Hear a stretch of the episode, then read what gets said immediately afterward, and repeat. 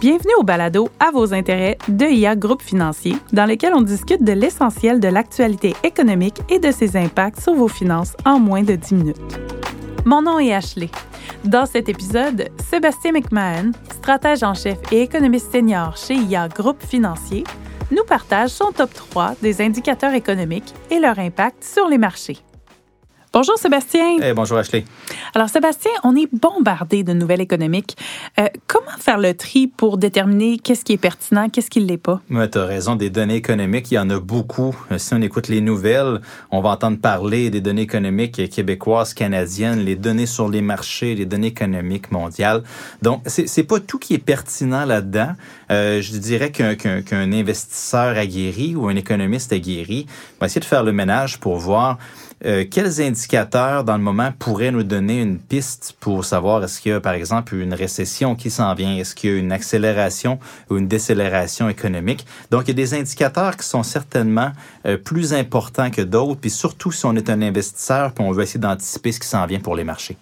Excellent. Puis toi, dans le fond, quel est ton top 3 des indicateurs? Ben, mon top 3 des indicateurs actuellement, parce qu'il faut se situer dans le temps, là, là 5 ans, là 10 ans, puis dans 5 ans, dans 10 ans, probablement que ça va être une liste qui va être un peu différente de ça.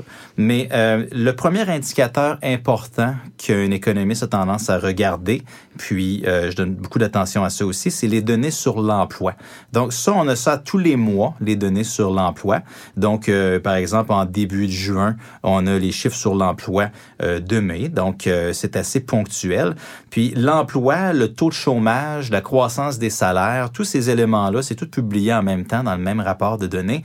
Puis ça nous donne un, c'est un très bon indicateur de la santé d'une économie. Donc, s'il se crée de l'emploi, ça veut dire qu'il y a de la croissance économique, ça veut dire qu'il y a du dynamisme euh, dans l'économie, ça veut dire qu'il y a un enrichissement collectif. Si les salaires sont à la hausse, ça veut dire que les, les travailleurs ont tendance à être plus productifs, donc euh, c'est un bon signe, c'est un signe d'enrichissement collectif aussi. Si le taux de chômage est à la baisse, mais ça veut dire qu'il y a de l'inclusivité, donc il y a de plus en plus de gens qui travaillent, les gens participent au marché du travail.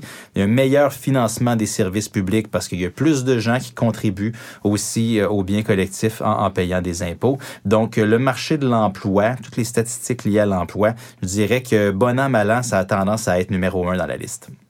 Excellent. Puis ces points, ça nous fait un peu penser aux enquêtes qu'on peut recevoir à la maison, les sondages par appel, etc.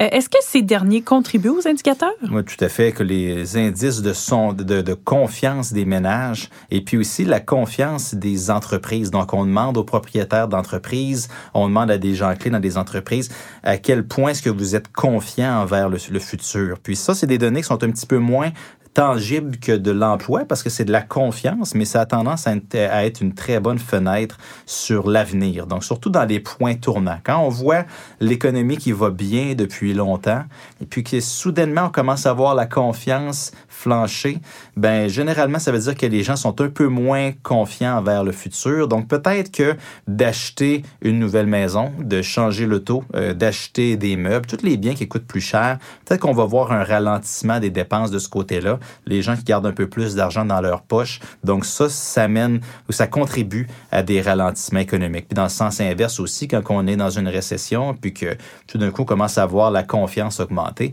mais souvent on peut penser que peut-être que le, pire est derrière nous. Ça, c'est pour les ménages. Pour les entreprises, ben, des entreprises qui sont confiantes, ça veut dire plus d'embauches. Donc, on peut s'attendre à des meilleurs chiffres de création d'emplois par le futur, mais aussi surtout plus d'investissement. Une entreprise, des projets d'investissement, y en a qui sont des projets qu'on est obligé de faire pour pour, parce qu'on a de la dépréciation, ce genre de choses-là. Mais des fois, si on veut investir pour le futur, puis essayer de prendre de l'expansion, ben avoir un, un, bon œil sur la, la confiance là, des entrepreneurs, euh, c'est un indicateur qui est très, très, très pertinent. Super. Donc, si je comprends bien, là, ça va avoir euh, fort probablement une influence sur les banques puis les taux d'emprunt? Oui, tout à fait. Puis, plus l'économie va bien, plus on a tendance à voir les banques centrales, donc au Canada, la Banque du Canada, aux États-Unis, la Réserve fédérale, avoir tendance à ajuster le, les, coûts d'emprunt, donc le taux d'intérêt directeur, pour essayer de garder l'économie euh, dans un bon dans un bon niveau mitoyen. Donc, qu'on ne soit pas en surchauffe, mais que non plus on n'ait pas des enjeux de ralentissement économique. Donc, bien sûr, si l'économie va très bien, ont tendance à voir les banques centrales hausser le taux directeur.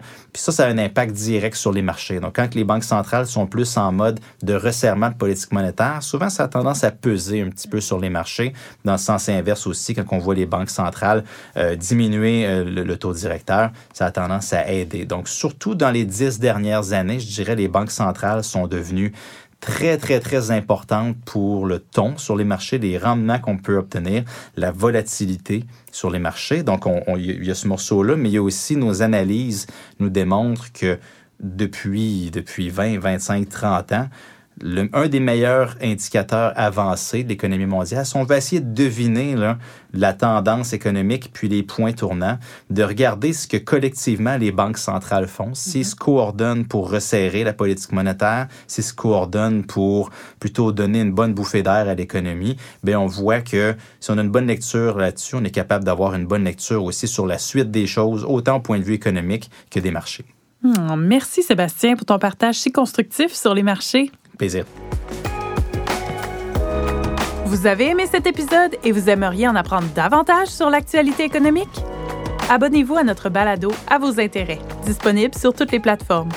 Vous pouvez aussi visiter la page Actualité économique sur ia.ca et nous suivre sur les réseaux sociaux.